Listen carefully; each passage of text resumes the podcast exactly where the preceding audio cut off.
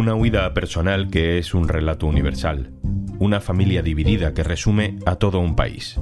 Una mezcla de periodismo, sufrimiento y geopolítica. Hoy en un tema al día, la cebolla de Jennifer Ortiz. Un tema al día con Juan Luis Sánchez. El podcast de eldiario.es.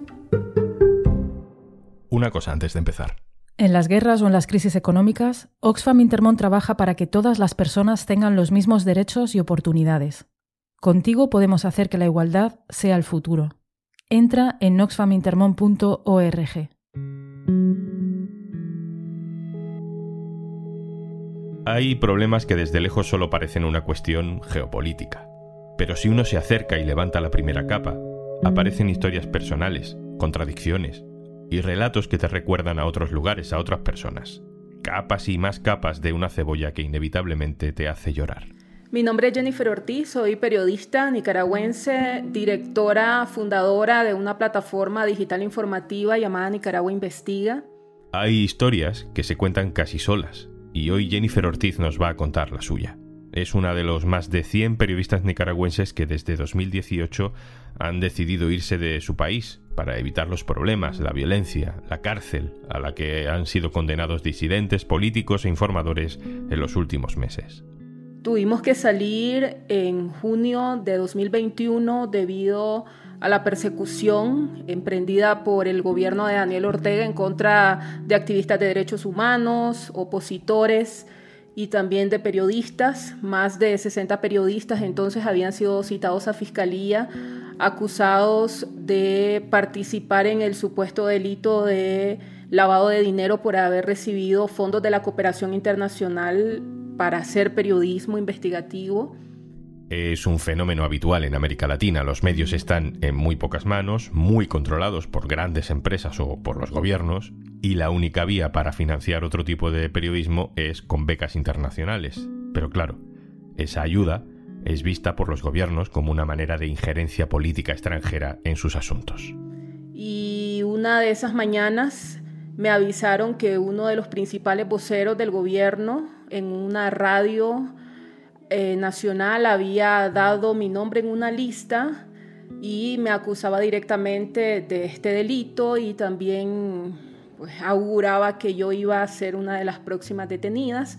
En ese momento, a toda prisa, mi esposo y yo, ambos somos fundadores del medio, decidimos tomar la primera maleta que vimos y salir por un punto ciego para Costa Rica. Dejamos a nuestros hijos ahí porque íbamos a una ruta súper riesgosa. En ese momento mi niña mayor tenía 11 años, eh, la niña de en medio tenía 7 y el bebé tenía 3 años.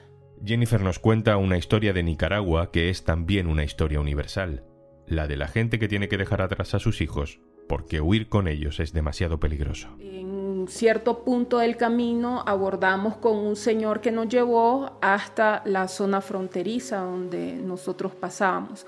Cuando nosotros pasamos el punto fue a pie, o sea, eh, ahí en esa zona hay muchos, eh, no sé si ustedes le llaman así, pero son coyotes no le llamamos coyotes, pero lo entendemos perfectamente. Son eso que alguna gente llama las mafias de la inmigración, básicamente personas que a cambio de dinero te dan un servicio, cruzarte la frontera sin que te vean las autoridades. Mucha gente en ese trayecto se ha caído en las motocicletas, ha tenido accidentes, se ha fracturado o incluso han tenido secuelas más graves. ¿no?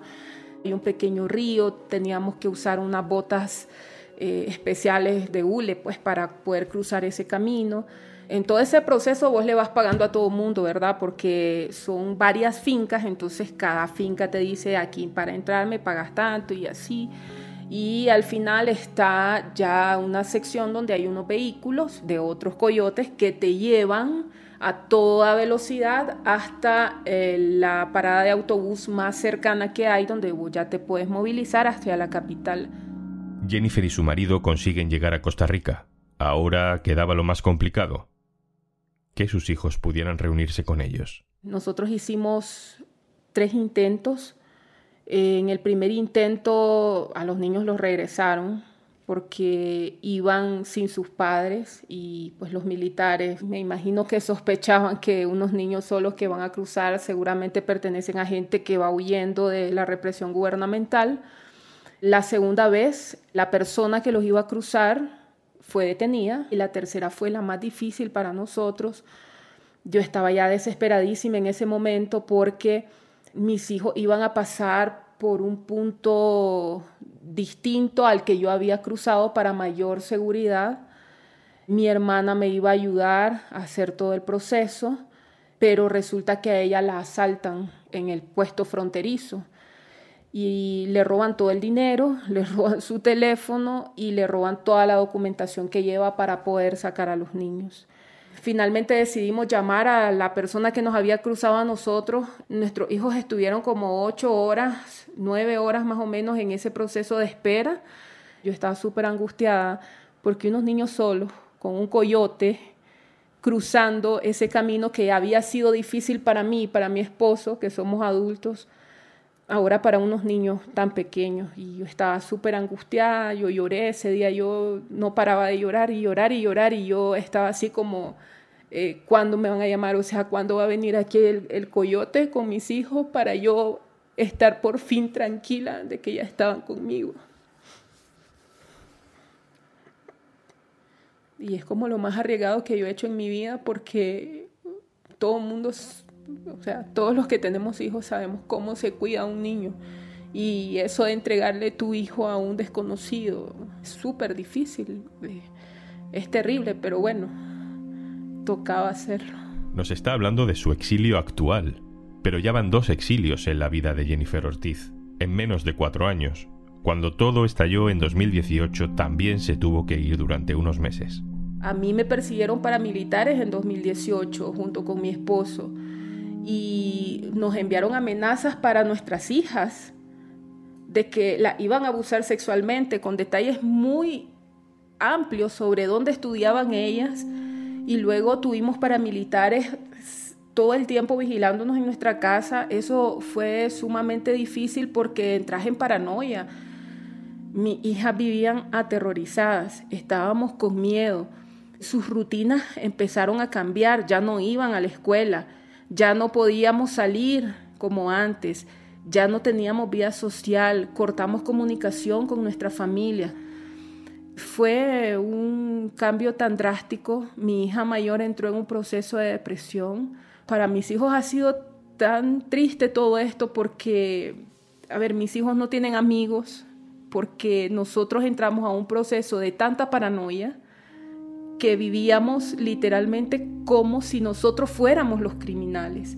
Nosotros teníamos que mudarnos de casa cada tres o cuatro meses, no podíamos poner los servicios a nuestro nombre, eh, no podíamos hacer vida social como todo mundo que quizás un viernes sale con sus amigos.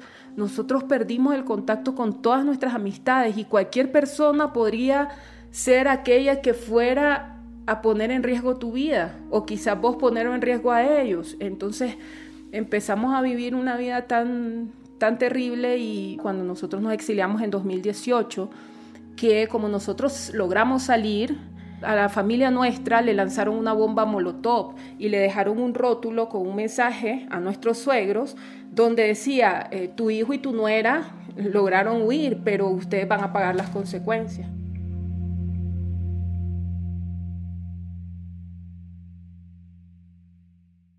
Luego regresamos a finales de 2019 porque nosotros confiábamos en esta ley de amnistía que Daniel Ortega había promulgado y que supuestamente incluía que no iba a haber persecución política y queríamos reforzar nuestro trabajo con el equipo en Nicaragua.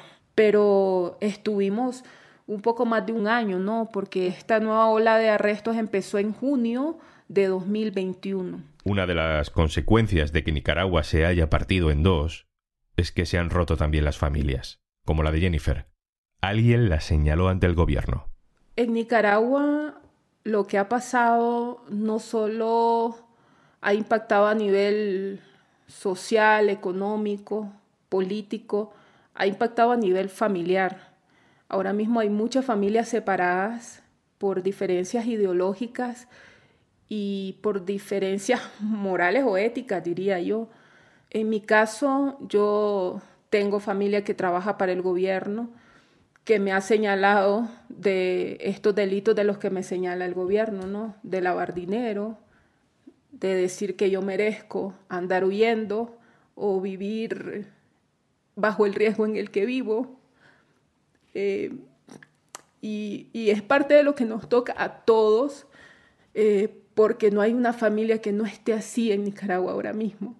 Y yo creo que la mejor forma de conocer a Nicaragua es conociendo una familia. Incluso la misma familia de Daniel Ortega está fragmentada. Hay una hija de Rosario Murillo. Rosario Murillo es vicepresidenta de Nicaragua y actual esposa del presidente Daniel Ortega. Que denunció abuso sexual por parte de Daniel Ortega y que se tuvo que exiliar en Costa Rica por todo lo que implica ser enemigo del gobierno. Entonces, para mí ejercer periodismo ha sido un desafío en todos los sentidos. Una de las cosas más difíciles para mí en 2018 fue enfrentarme a esa realidad de que el fanatismo político y de que los discursos partidarios podían llegar a hacer el daño que hacen a las familias en Nicaragua. El trabajo, los hijos, el exilio, las paradojas de esta historia también son familiares.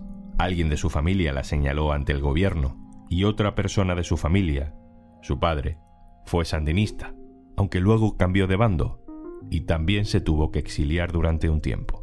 A finales de los años 70 en Nicaragua hubo una guerra impulsada por el Frente Sandinista para sacar al dictador Anastasio Somoza del poder. Este dictador y su familia llevaban más de 40 años gobernando Nicaragua, bajo represión, bajo amenazas y bajo muerte también.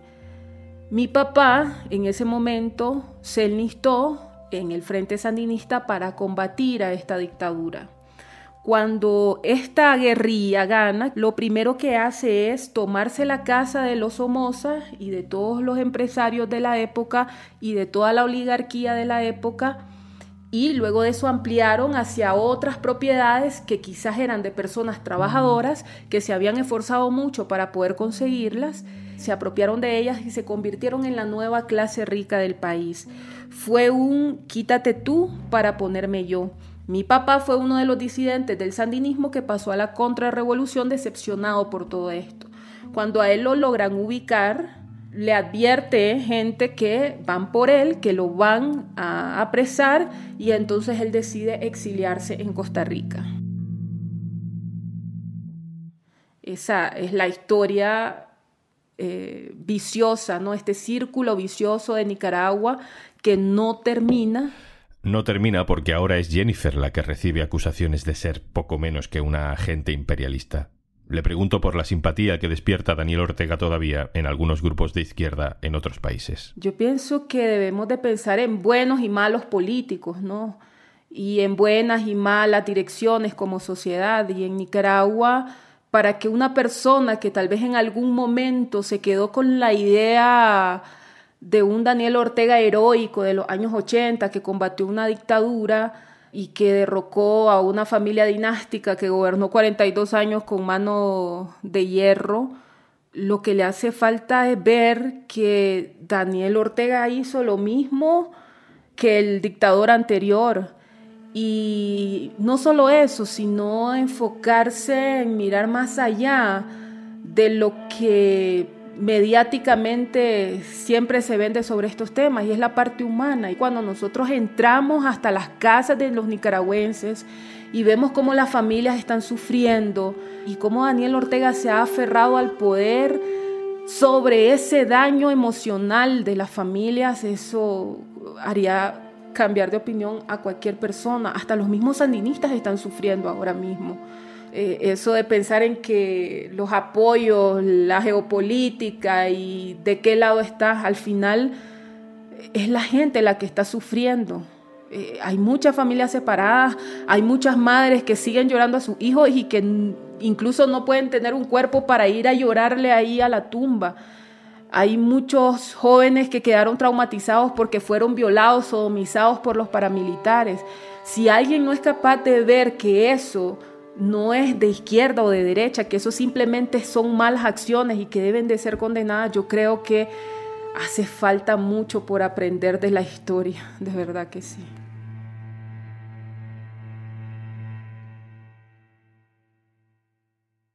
Y antes de marcharnos... Imagínate por un momento que ya no tienes nada más que hacer hoy. Vale, en Podimo no te vamos a poner la lavadora, ni a llevarte los niños al cole, ni tampoco podemos hacer por ti esa reunión que hoy no te apetece mucho. Ni siquiera podemos hacerte el cafelito. Pero venimos a un tema al día del diario.es a regalarte 60 días gratis, para que descubras todos los podcasts y todos los audiolibros que necesitas para que entre tarea y tarea superes un poquito mejor el día. Entra en podimo.es barra al día y prepárate porque te van a faltar horas para estar al día de todo el contenido disponible en Podimo. Esto es un tema al día, el podcast del diario.es. Puedes suscribirte también a nuestro boletín, con la producción de Carmen Ibáñez y Zascún Pérez y el montaje de Pedro Godoy. Un saludo de Juan Luis Sánchez. Mañana, otro tema.